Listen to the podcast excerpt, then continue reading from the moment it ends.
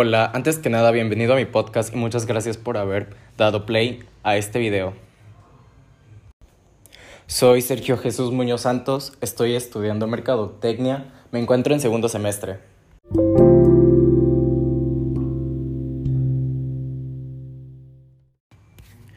Para comenzar les voy a hablar acerca de la tipología de los clientes que frecuentan este tipo de tiendas.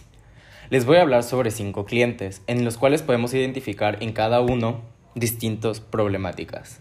Ok, en la primera, que es el cliente, que es a quien le cuesta más trabajo el tomar una decisión, pues no considera necesario probar nuevos productos y siempre está a las prisas. A este tipo de cliente le gusta que un vendedor se acerque a informarle sobre el producto en el que esté interesado lo que este tipo de cliente busca es ser escuchado sobre el producto que desea comprar y así llegar a una buena decisión antes de adquirir un producto. Continuación les voy a hablar del segundo cliente. Este consiste en que los clientes eh, requieren más bien de un trato especial, ya que conforme a su forma de adquirir un producto a veces no les gustan las recomendaciones que se le dan, ya que piensan que los vendedores no siempre dan la información necesaria del producto. Así que optan porque le digan cosas de manera más directa hasta llegar a una rápida decisión del producto. Es decir, que este cliente necesita que tú le hables de una manera clara lo que es tu producto para que así él en, en, fracciones de segundos pueda decidir si gusta comprarlo o no. También podemos identificar que este tipo de cliente observa de una manera analítica y más por un tanto desconfiado. A continuación les hablaré del tercer cliente. Este es conocido como el cliente autotitario. Este tipo de cliente es mayormente conocido por ser un líder, llegar a ser poco tolerante y escasamente sensible. Para que compren siempre tienen que sacar provecho sobre la compra, de lo contrario es probable que no se realice una compra de su parte. A este tipo de cliente por lo regular no le gusta correr riesgo, por eso se va más a lo seguro y decide comprar algo necesario y exacto. Este cliente también es, un, es muy poco tolerante y pide las cosas rápido, las quiera como de lugar. Muchas veces su compra termina siendo un total fracaso porque no todas las personas tienen la madurez necesaria para poder atender a estos clientes. Entonces, al ver una mala reacción, ellos reaccionan de la misma manera. Continúo hablándoles del cuarto cliente. Este es el tipo abdicador. Por lo general siempre evita cualquier tipo de conflicto o disputa y necesita tener la aprobación o el visto bueno de alguien más.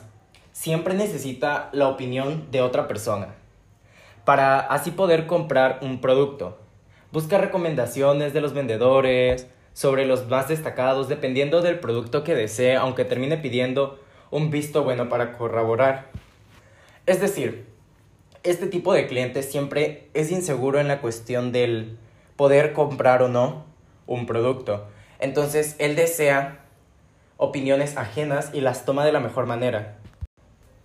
Para hacer esto un poco más rápido, les voy a finalizar mi podcast hablando del último cliente, quinto y último cliente, el cual es el más conocido como el estratega. Este cliente cuando va a realizar una compra de algún producto no está interesado por seguir recomendaciones que se le hacen. Realiza sus propias decisiones acerca de cada producto de acuerdo a lo que desee comprar. Este tipo de clientes es alguien que sabe a lo que va, que está consciente de lo que necesita. Es muy estratégico, por lo cual no necesita recomendaciones ajenas, no necesita opiniones del vendedor, no necesita esas cosas, ya que él se encuentra en un estado en el que sabe lo que quiere, sabe lo que necesita y también sabe el precio el cual necesita. Es decir, él no tiene complicaciones, evita tener discusiones, pero también sabe lo que es justo y lo que no. Ok, en este podcast yo les hablé sobre cinco tipos de consumidores. En ellos puedes identificarte, puedes saber qué tipo de consumidor eres.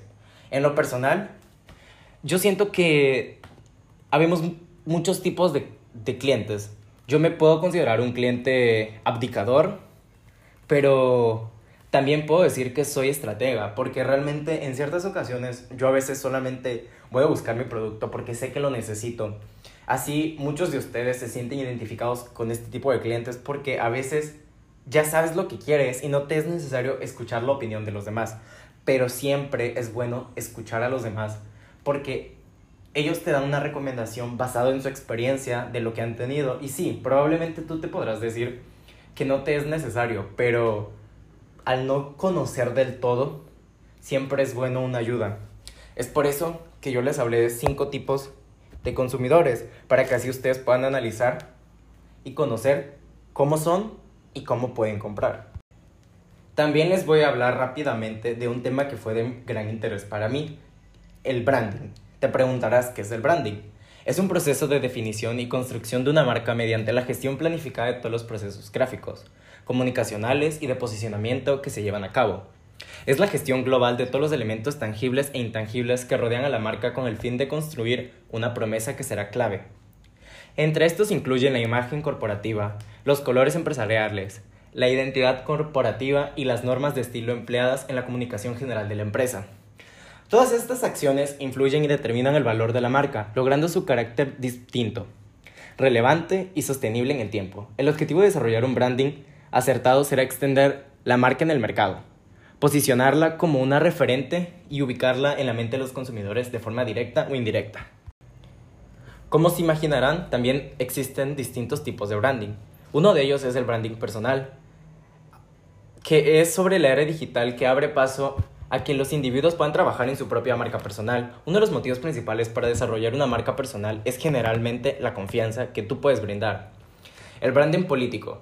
El mercado electoral no pasa desapercibido. Dentro de los tipos de branding, el político se define como un proceso de construcción de marca asociado a candidatos o gobierno, en la que la gestión de activos y recursos son adecuados para el candidato o candidata, sea percibido de manera positiva y tenga un valor agregado. También está el branding social que es conocido como el activista a la marca.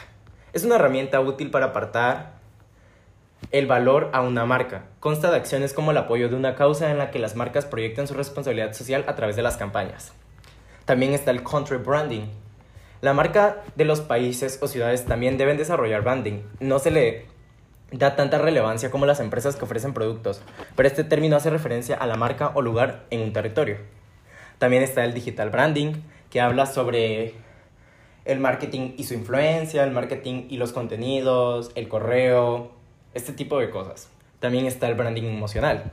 Es importante llegar al consumidor a través de las emociones antes que por la razón. El branding emocional refleja una serie de estrategias y recursos de la mercadotecnia con el objetivo de conectar con las emociones del público. También para que quede un poco más claro el branding, te daré tres tips que puedes utilizar para crearlo. Uno, el primero y lo principal es que tiene que ser desde adentro de la empresa. Si bien en marketing hay que pensar todo el tiempo en los clientes, el branding debe comenzar desde adentro de la empresa. Debe reflejar la suma de toda la compañía, su cultura organizacional, su identificación, la estrategia corporativa. 2. El énfasis en lo tangible.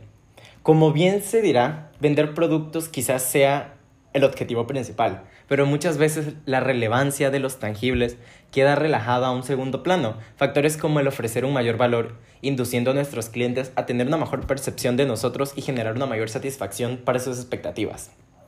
Y por último, pero no por eso menos importante, que el trabajo sea de todos. El branding no es un trabajo exclusivo del departamento de mercadotecnia ni nada que ver con eso. Es un proceso donde todos deben de nutrir, cuidar y de alguna manera incluso gestionar. Si el branding se detiene o se desvía, la marca puede pasar hacer algo inerte, una etiqueta, un simple nombre de producto o un simple logotipo. Es por eso que todos deben trabajar la marca, es decir, trabajar en equipo. Cada quien desde su función o actividad aporta un granito de arena, convirtiéndolo en embajadores que lo difundan, y al mismo tiempo se resguarda al correcto y se da de cualquier elemento asociado a la misma.